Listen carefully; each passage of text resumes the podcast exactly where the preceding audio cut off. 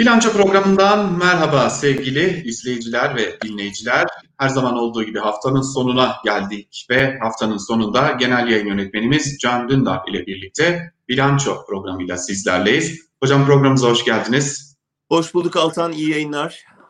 Çok teşekkürler hocam. Tabii bu hafta sizin için e, biraz zorlu bir hafta oldu, keyifsiz bir hafta oldu aynı zamanda. E, biz kendi aramızda sohbet ederken aslında bunun geleceğini biliyorduk e, belki kamuoyu yeni öğrendi diyelim. E, ve e, Türkiye'deki mal varlıklarınız hani mal varlığı da denilince e, evet, başkalarımız varmış gibi başkasının mal varlığı gibi anlaşılmasın. Yani 40 e, yıllık meslek hayatınızda edindiğiniz bir evle bir yazlığa diyelim. E, el konulması için mahkeme bir süreç başlattı. Tabii e, bunu konuşacaksak eğer neden e, bu sürece gelindi, nasıl bu sürece gelindi, haberlerinizle yargılandınız, adli yönünde silahlı saldırıya uğradınız ve e, bunlar yaşandıktan sonra saldırgan da serbest bırakıldı. Bunları da konuşmamız gerekecek ama ben isterim ki bu süreci de ve bu sürece dair duygularınızı da siz bizlerle paylaşır mısınız hocam? Ya başta hiçbir şeye şaşırmamak lazım. Artık her şeyi beklemek lazım. Gerçekten hukukla, vicdanla, e, hani insaniyetle ilgisini kesmiş ve gözünü kin bürümüş bir iktidarla karşı karşıyayız. O yüzden de e, hiçbir şey sürpriz değil. Yani sonuçta hani öldürülmeyi göze almışın ya da tecrübe etmişin. Hani bundan kötüsü ne olabilir ki diye düşünebilir insan. O yüzden de elbette her tür kötülüğü bekliyoruz artık. Ee, orada bir kuşku yok. Ee, ilk söyleyebileceğim o. İkincisi e, bu bunun işaretleri vardı. Yani bu Türkiye'de bir süredir özellikle 15 Temmuz sonrası daha çok Gülencilere e, uygulanan bir yaptırımdı. E, ama hani şöyle bir mantıktan yola çıkılıyordu. E, bu yollarla edindikleri servet yani işte ne bileyim devleti ele geçirmiş, e, gücünü kötüye kullanmış e, ya da işte e, cemaatin imkanlarıyla sahip olduğu serveti te el koyuyor filan gibi daha çok yasal bağlantısı olan yani yasal diyorum ille bunun hukuki olması gerekmez. Yani hukuki anlamında söylemiyorum ama e, yasaların gerektirdiği şekilde diyelim işte bir iş adamı teröre destek vermiş, onunla teröristleri finanse etmiş, o kazandığı paralarla silah satmış bir örgüte, onun parasıyla bir kendine fabrika yaptırmış, o fabrikaya el koyuyor, diyor ki sen bunu silah satışından kazandın. Ya da uyuşturucu kaçakçısı e, işte ortaya çıkmış uyuşturucu kaçakçılığı yaptığı, o paradan kazandığıyla kendisine çiftlik almış, o çiftliğe el koyuyor falan. Yani böyle şeylerde yasa diyor ki ya bu suçla kazanılmış kirli para bu, sen buna el koyabilirsin. Bunun bir hukukiliği, bir mantığı var. Ee, benim benim örneğimde sen hani yazı yazdın, ne yaptın? Haber yaptın. Ne yaptın? Kitap yazdın, para aldın. Ee, tabii ki bir açıdan mantıklı çünkü kitap yazmayı, kitap basmayı suç kabul ettiğin zaman e, benim gelirimin işte bir kısmı da yazdığım kitaplardan. Ha demek ki sen suçtan para kazandın mı diyecekler bilmiyorum ama e, bu tabii şey gösteriyor. Müthiş bir kin birikmesi var. Yani e, daha önce eşimi rehin aldılar. E, insanı rehin alan elbette hani malı da rehin almayı ya da işte mala da el koymayı düşünebilir. O yüzden de bir yandan şaşırmıyoruz. Ee, ama hukukçuların yorumu şu yani normal bir hukuk devletinde asla olmayacak bir şey. Çünkü benim için bir e, verilmiş bir kesinleşmiş karar yok ortada ve hani suçlu olmayan bir insanın henüz suçlu, suçu kanıtlanmamış bir insanın mal varlığına devlet el koyuyor, gasp ediyor demek lazım. Ee, sonuçta isme baktığınızda Türkiye'de neredeyse bütün e, hukukiliği tartışmalı büyük e, hukuksuzluklarla anılan davalarda Demirtaş davasında, Kaftancıoğlu davasında, e, akademisyenler davasında öne çıkmış ve hükümetten yana tavırlarıyla e, tanınmış bir mahkeme başkanının aniden apar topar davayı beş ay öne alıp dört dakikada bitirip e, bu kararı çıkardığını görüyoruz. Buradan da yani doğrudan hükümetin emriyle verilmiş bir e, hukuki hüküm, hukuksuz hüküm olduğunu düşünüyorum. Hocam e, eğer yanılıyorsam siz beni düzeltin ama şimdi bir de kaçak ilan etme gibi bir şey geçiyor burada. Evet. bu sürecin sonu benim aklıma nedense bir 12 Eylül geldi. Kaçak ilan edip ardından acaba e, gelmedi aklıma gelmedi dersem yalan söylemiş olurum. Sizin için bir de kaçak bu vatandaşlıktan çıkarma süreci başlatalım gibi bir e, yola da gitme ihtimalleri bulunabilir mi ya da böyle bir şey düşünmüş olabilirler mi? Tabii yani bugün birçok arkadaşımdan mesaj aldım. 12 Eylül'de benzer süreçleri yaşamış. 12 Eylül döneminde işte vatandaşlıktan çıkarılmış. Ee, onun ipucu olduğu da söyleniyor. Ee, bu mümkün ama hükümet bugüne kadar bundan e, geri duruyordu. Onun da şöyle bir nedeni vardı. Ee, iade istiyorlar e, bulunduğun ülkelerden. Dolayısıyla iadesini istediğin insanla ilgili bir müzakere süreci var vatandaşlıktan çıkarırsan dolayısıyla o şey de o, o süreçte kesilmiş oluyor. E, o yüzden bunu kaybetmemek için e, mesela Fethullah Gülen'i de vatandaşlıktan çıkarmadılar. Hani çünkü Amerika'dan iadesini istiyorlar. E, iki süreç birbirini engellediği için bunu yapmamaya gayret ediyorlar. Ama dediğin olabilir. E, diyorum ya her şeyi beklemek e, mümkün. Ama e, Altan e, biraz tarih bilen herkes şunu hatırlıyor. Yani işte bu devlet e, Nazım Hikmet'i vatandaşlıktan çıkardı. Cem Karaca'yı çıkardı. Sonra törenlerle e, meclis kararlarıyla vesaire e, almak zorunda kaldılar. Bir kısmının mezarı dışarıda kaldı. Bir kısmı e, çok uzun bedeller ödeyerek dönebildi. Ama böyle baskı dönemlerinde bu zulmü yapanlar geçip gidiyor. Öbürleri eserleriyle yaşamaya devam ediyorlar. Yani bu tarihten alacağımız hepimizin dersler var elbette ben e, bu zulüm döneminin sonuna yaklaştığımızı görüyorum. Bunların da biraz panik alameti olduğunu, artık aklın önüne geçen bir kindarlık e, olduğu için e, bunların son çırpınışlar olduğunu düşünüyorum. E, evet ağır bedeller ödedik. Yani işimizi kaybettik, e, ülkemizi kaybettik, eşimizden ayrı kaldık. Şimdi belki mallarımızdan, ev, yani mallarımız dediğim Gerçekten bu arada evin hala borcunu ödüyorduk. Çok ağır bir borcun altına girdik. İnşallah devlet o borçları da devralır. Sadece evi değil. Böylece bizi büyük büyükten kurtarır. Ee, yani şeye bakınca hapiste birçok arkadaşımız var. Bir kısmı e, gerçekten sağlık ağır sağlık sorunlarıyla boğuşuyor. Onların bu durumu varken bizim hani e, el konulan evlerimizden bahsetmemiz e, yakışıksız gelebilir ama yani benim de yalnız yaşayan bir annem var. Şimdi oturduğu bir ev var. O eve işte babamdan kalmış. Beni ortak etmiş bana da bir şey olursa diye. E düşünün şimdi yani o kadıncağız huzursuz ve hani şey bekliyor. Ne, ne olacak şimdi? Yani devletten zulüm beklediğimiz bir dönemde yaşıyoruz. Peki ne için bütün bunlar? Ee, devlet bir şey yapmış. Biz onun haberini yapmışız. Yalan mı? Değil e, doğru bir haberden dolayı bunun cezalandırılıyor olması yani bugün izleyenler görmüştür Alman basınında da mesela çok geniş yer aldı. E, böyle bir ülkeye ne yatırımcı gelir ne insanlar ev alır.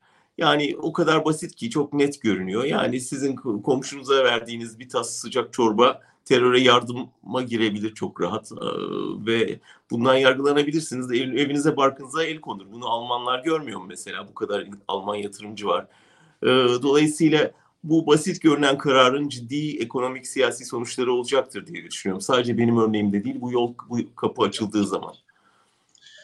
Ya zaten hocam şöyle bir şey yapıp e, siz bu konunun konuşulmasını da çok istemiyorsunuz bunu da biliyorum zaten.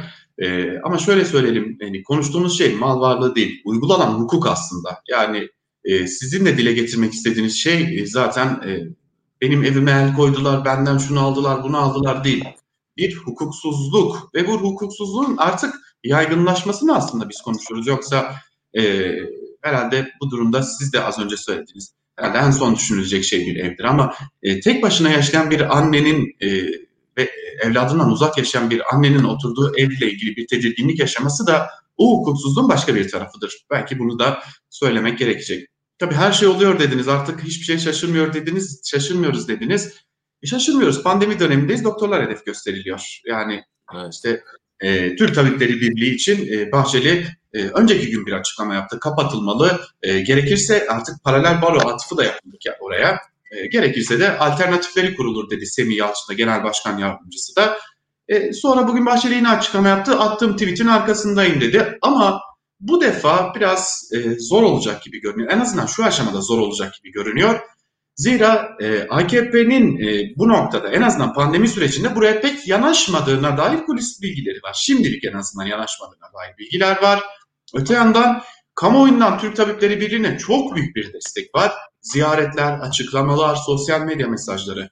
Ama e, ben bunu bir akıl tutulması olarak adlandırıyorum. Bilmiyorum eksik bir adlandırma mı ama bu açıklamayı yapabilmek nasıl bir aklın ürünü? Türk Tabipleri Birliği'ni hele ki pandemi döneminde hedef alabilmek. Yani nasıl Süleyman Soylu Türkiye için bir güvenlik sorunuysa Devlet Bahçeli'de bir sağlık sorunu bence haline geldi. Ee, özellikle bu yaptığı açıklamadan sonra. Ee, Altan bütün kurumlara yani muhalif görünen bütün kurumlara topyekun bir saldırı var. Bunu net görüyoruz. Yani önce baroları hedef aldılar, baroları böldüler. Şimdi Türk Tabipler Birliği. Çünkü niye? Türk Tabipler Birliği de aslında barolar nasıl yaşanan hukuksuzluğu açıkça ortaya koyuyorsa Türk Tabipler Birliği de nasıl halktan e, kendi sağlığını ilgilendiren bilgilerin saklandığını ve nasıl yanlış bir politika izlendiğini ortaya koyuyor gayet net bir şekilde. O yüzden elbette kapatılması lazım hükümetin e, devam edebilmesi için yalanlarına. Ve bunun içinde Bahçeli gönüllü oluyor, ortaya çıkıyor.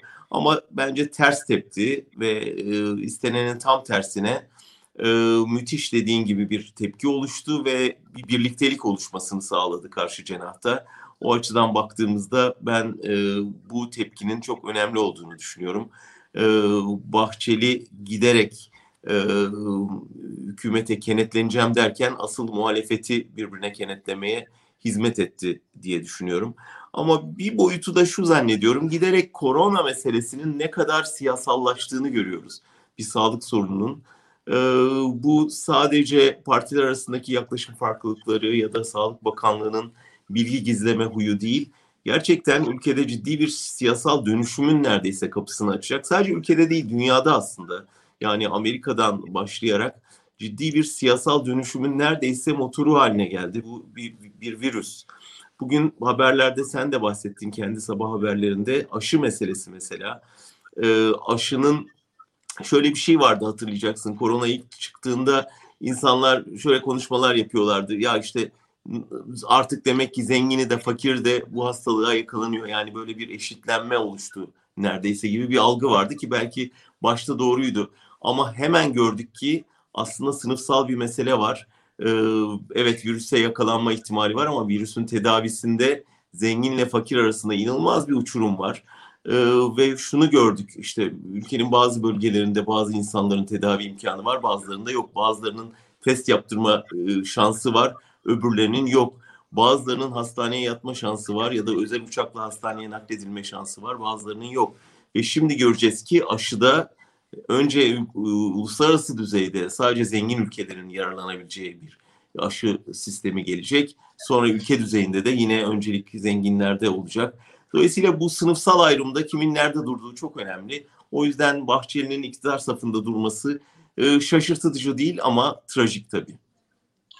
Evet, e, aslında biraz şeye de benzettim hocam. Hani az önce aktardınız ya, haber yazdığınız için e, aslında siz bu, bu hale getirildiniz. E, Türk Tabipleri Birliği de korona salgınında doğruyu söylediği için bu hale getirildi. Aynen. E, aslında bir hedef gösterme hali, bir e, nasıl desem sürekli olarak doğrunun üstünü örtme ve doğru söyleyeni bir şekilde hedef haline getirme durumu hala devam ediyor ülkede bir gelenek haline de gelmiş gibi. Tabii evet, e, yani bu iş bakanı götürür mü götürür. Yani bu bu çünkü e, bakanın da seyirci kalmaması gereken katlanarak büyüyen bir yalan var. Sadece yalan değil yani şeyi gördük mesela toplantılara ilişkin valilik kararının nasıl Erdoğan'ın toplantısı için geri çekilebildiğini, ertelenebildiğini gördük. Bunlar kabus evet. yani bunlar gerçekten normal demokratik bir ülkede hükümet devirecek şeyler. Yani ne demek sen bir e, önemli bir kısıtlama getiriyorsun. Sonra Cumhur şeyden saraydan bir telefon geliyor. Ya bir dakika bizim toplantımız vardı. Biz halka şey yapacaktık. Bilmem kaç üye kazandığımızı gösterecektik. Sen o kararı geri çek. Biz bu toplantı yapalım sonra ya bunlar akıl alır gibi şeylerdi. İnsan sağlığıyla, insan canıyla oynanır mı? Oynuyorlar. Ve bunu dile getiren e, tabiplere de yapmadıklarını bırakmıyorlar. Bir de hedef gösteriyorlar üstüne. Gerçekten büyük suç işliyorlar. Büyük suç işliyorlar. Yani insan canıyla oynamak ne demektir? Yani ama Bahçeli'nin umuru değil. Şu anda son kartlarını iktidardan yana oynamak zorunda. O da oynuyor. Tabii şimdi iktidarın kartlarından bahsetmişken bir dış politika kartlarına da bakmak gerekecek. O kartlar da açılıyor ama içinden bir şey çıktığını söylemek pek mümkün değil. Libya var. E, Libya'da Sarraç istifa edeceğini, görevi devredeceğini duyurdu diyelim kibarcasıyla. E, ama Cumhurbaşkanı Erdoğan bugün üzüldük dedi. E, biz acaba Fethi Başa göreve gelecek de e, ve bunun üzerinden mi bir e, süreç gerçekleştirilecek çünkü Fethi Paşa biraz daha Türkiye'ye yakın bir isimdi ki kendisi buradayken Sarraç tarafından önce görevden alınmış sonra iade edilmişti. Ama Erdoğan'ın açıklamalarından e, bunun pek de öyle olmadığını anlıyoruz. Buna bir ek yapalım biraz da dış politikayı konuşmak adına. İçişleri Bakanı Mevlüt Çavuşoğlu biz Mısır'la istihbarat düzeyinde görüşüyoruz demişti. Ve bugün Hande Fırat'ta köşesine münasır ekonomik bölge anlaşması içinde Kıbrıs'a teklif götürüldüğünü belirtti. Tam da bugün Cumhurbaşkanı Erdoğan Mısır'a bir mesaj gönderdi ve e, Yunanistan ile imzaladığınız anlaşma bizi üzmüştür dedi. Çok sert konuşmak yerine bizi üzmüştür demekle yetindi. Görüyoruz ki dış politikada Libya olmadı acaba Yunanistan olur mu gibi bir pardon Libya olmadı ama Mısır olur mu gibi bir e, noktaya da gelmiş bulunuyoruz. E, bu keskin geçişleri de ekleyerek nasıl değerlendirmemiz gerekecek hocam? Ee, Cumhurbaşkanı tabiriyle söyleyeyim üzücü tabii. Yani Türkiye için gerçekten ne kadar yalnızlığa itildiğinin, ne kadar e, bütün bölgeden giderek bütün dünyadan izole edildiğinin kanıtları bunlar. Erdoğan'a dokunan yanıyor. Yani Erdoğan'la yola çıkmaya çalışan e, liderlere baktığınızda yani e, en büyük düşman olarak gösterdiği Suriye Devlet Başkanı hala orada ama Libya'da işte kendine ortak olarak gördüğü lider çekileceğini açıkladı. Böylece Türkiye'nin bütün Libya politikası şimdi tekrar sil baştan olmak zorunda kalacak. Bütün oraya taşıdığınız o cihatçılar ne olacak? Maaş ödediğiniz cihatçılar ne olacak? Ee, barış süreci başlarsa, orada bir barış e, tesis edilirse bütün o cihatçıları bu sefer nereye taşımak zorunda kalacaksınız? Gönderdiğiniz silahlar ne olacak? Onları belgeleyen insanları, oraya taşıdığınız istihbaratçılara dair haber yaptı diye hapsettiğiniz gazetecileri ne yapacaksınız? Ne yüzle insan içine çıkacaksınız? Bütün bunlar da dış politikanın içerideki yansımaları. Evet yani şimdi şunu gördüler, yapayalnız kaldılar ve Yunanistan aslında beklenmedik bir atakla tam Almanya bir müzakere sürecine aracı buluculuk yaparken birden Mısır'la Yunanistan arasında bir yakınlaşma ve anlaşma gördük ve Türkiye'nin nasıl Akdeniz'de yalnızlaştırıldığını, izole edildiğine tanıklık ettik. Şimdi Mısır gibi bölgenin en önemli aktörlerinden birini Türkiye kaybetti ve şu anda hiçbir ilişkisi yok. Ve şimdi gelince Cumhurbaşkanı'nın gene iki dudağının arasında üzgünüz mesajıyla hadi bakalım belki Mısır'la bir şey inşa edilebilir mi? O kadar yalnız ki yani baktığınız zaman Suudi Arabistan'ı, Libya'sı, Mısır'ı, Birleşik Arap Emirlikleri yani hani sadece Katar'la dünyada nereye kadar gidebilirsiniz? Amerika ile ilişkiniz bozulmuş, Rusya ile ilişkiniz bozulmuş, bütün komşularınızla aranız açık. Yunanistan'la neredeyse savaşın eşiğindesiniz.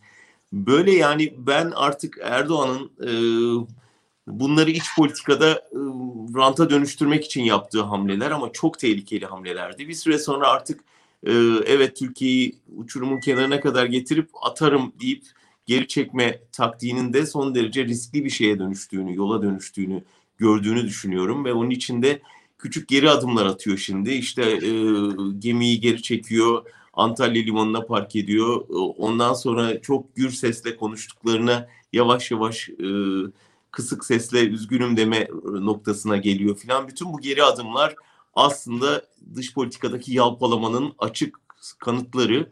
İç politikada bir karşılığı olur diye umuyordu ama artık o da yok. Yani bu kadar gürleyip hadi bakalım savaşa giriyoruz, naralar, klipler, mehter marşları sonra tıs tıs geri dönen bir gemi. Ve ondan sonra da Dışişleri Bakanı hala işte e, yok ya bakıma girdi diye kamuoyunu açıkça kandırmaya çalışan bir Dışişleri Bakanı.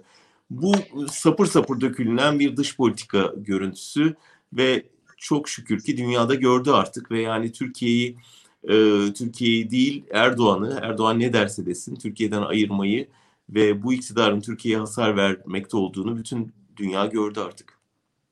Bakalım bunun iç politika yansımaları ne olacak? Genelde e, dış politikada eğer bir e, isteni, istenileni alamama durumu olduğunda iç politikada sertlikler görürdük. İç politikada belli hedeflere yani iktidar tarafından daha önce belirlenen belli hedeflere baskılar yapıldığını görürdük. E, belki de bu dış politikadaki bu çarkın bir iç politikaya yansıması elbette ki olacaktır. Biz bunu AKP iktidarından çok iyi öğrendik. E, Ve ekonomiye yani, tabii aynı zamanda sadece politikaya değil yani gerçekten iş e, neredeyse Türkiye'ye ambargo uygulamaya, yaptırımlar e, uygulamaya kadar gelmişti Avrupa ile. Erdoğan geri adım atmasa. E, dolayısıyla yani iç politikaya olduğu kadar ekonomiye de ağır etkisini daha hiçbir şey olmadan şimdiden gördük. Geçen hafta e, döviz artışıyla ve yabancı sermaye çıkışıyla çok net gördük. Ee, çok özür dileyerek araya gireyim. Ee, tabii dinleyicilerimiz bunun tekrarını da izleyeceklerdir, dinleyeceklerdir programın ama 18 Eylül Cuma günü saat 18.45 itibariyle diyelim. Şu an itibariyle Euro 8 lira 98 kuruş, dolar da 7 lira 57 kuruş. Artık Euro için 9 liraya geldi diyebileceğimiz seviyedeyiz. Ee, bunu aktarmış olayım. Tekrar özür dileyerek sözü size vereyim. Yo işte bu yani bu, bu hem bu manzarayı yaratması hem asıl önemlisi ya, yani müthiş bir kaçış var yani e, piyasadan Türkiye'den e, sermaye kaçışı yani bu kan kaybı üstelik en çok ihtiyaç duydukları aşamada çok e, zehirleyici bir şey olacak tabii ekonomi için. Zaten bütün veriler alt alta gidiyor, e, yokuş aşağı gidiyor. Özellikle yabancı kredi değerlendirme kuruluşlarının verdiği notlar ve Erdoğan'ın onlara yönelik çıkışları o kadar komik ki yani sonuçta Türkiye'ye not vermek e, Erdoğan'ı cezalandırmak için değil oraya yatırım yapacak insanlara bak burada şunlar var şu risklerin var senin demek için verilmiş bir karne. Şimdi onu e, kendisi ders çalışmayıp karne veyen hocayı fırçalayan bir e, başbakanımız var. E, Cumhurbaşkanımız var. E, dolayısıyla onun e, bütün bu çıkışları hepten aslında ekonomiyi tahrip etmeye sonucunu veriyor. E, o yüzden e, bu kan kaybını durdurmaları bu kafayla çok zor.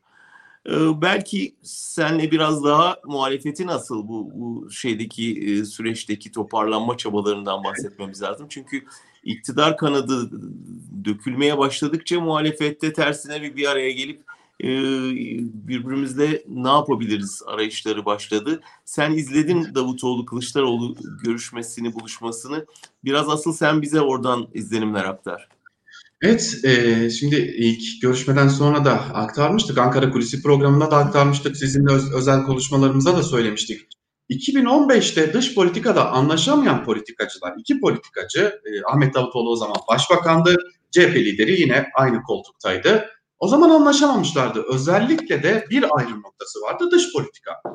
Bugün geldiğimiz yerde evet Kılıçdaroğlu aslında hala gel, e, durduğu yerde duruyor.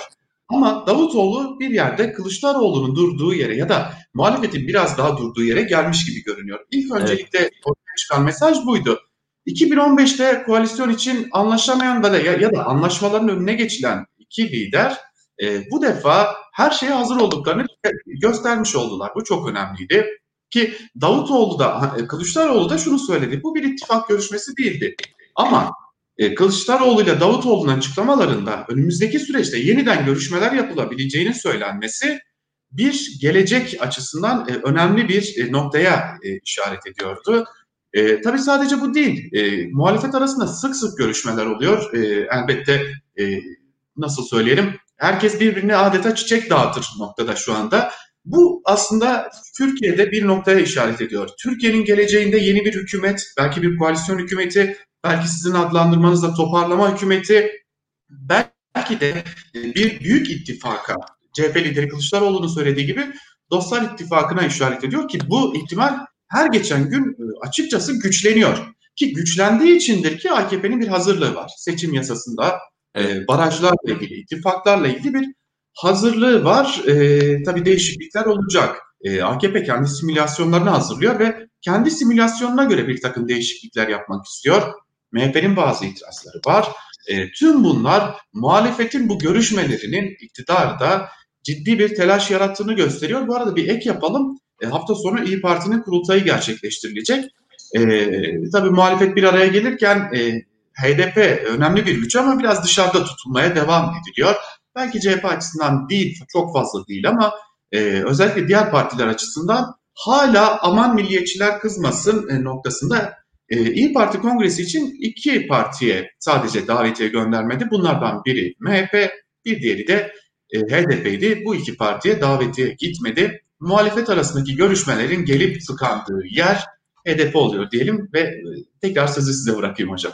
Yani ben şunu önemsedim. Saadet Partisi'nin e, bir şeyi oldu, e, beyanı oldu. Yani bu yeni kurulan partilerle yürüyebileceklerine dair değil mi? Yanılmıyorsam Gelecek Partisi ve Deva Partisi ile bir ipucu verdi e, Saadet Partisi.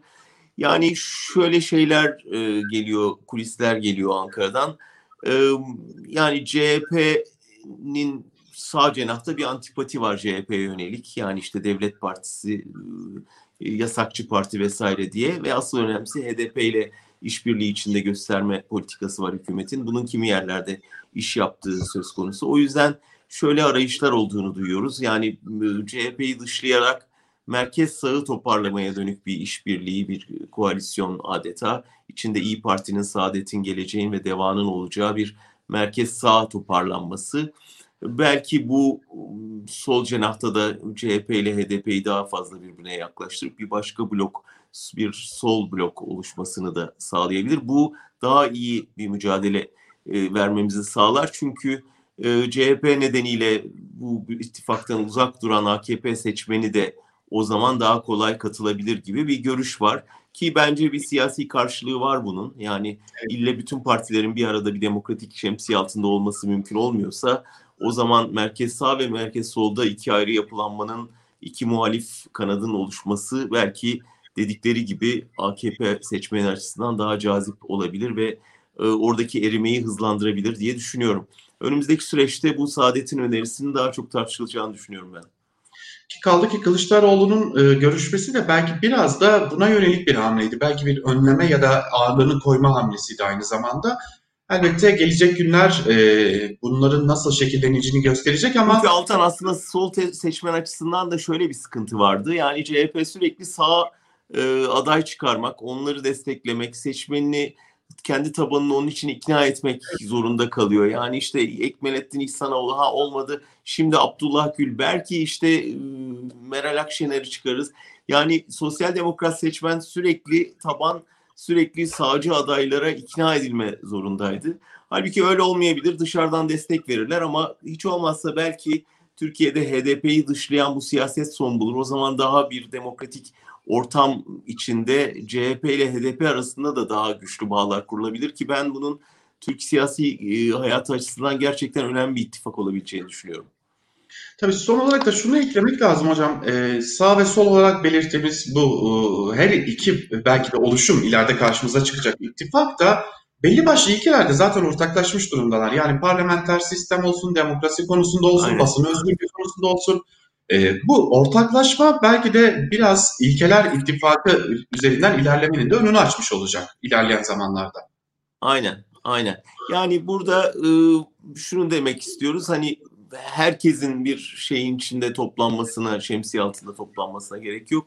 İki ayrı şemsiye içinde de e, bir muhalefet blok oluşabilir. Ama düşün ki geçen seneye kadar bunları konuşmuyorduk bile. Yani bunlar şu anda arayışların bu kadar netleşmiş olması, artık teknik düzeye inmiş olması, hükümetin bundan panikleyip önlemler geliştiriyor olması bile aslında e, o uzun süredir beklediğimiz e, finale yaklaştı finale yaklaştığımızı gösteriyor bize.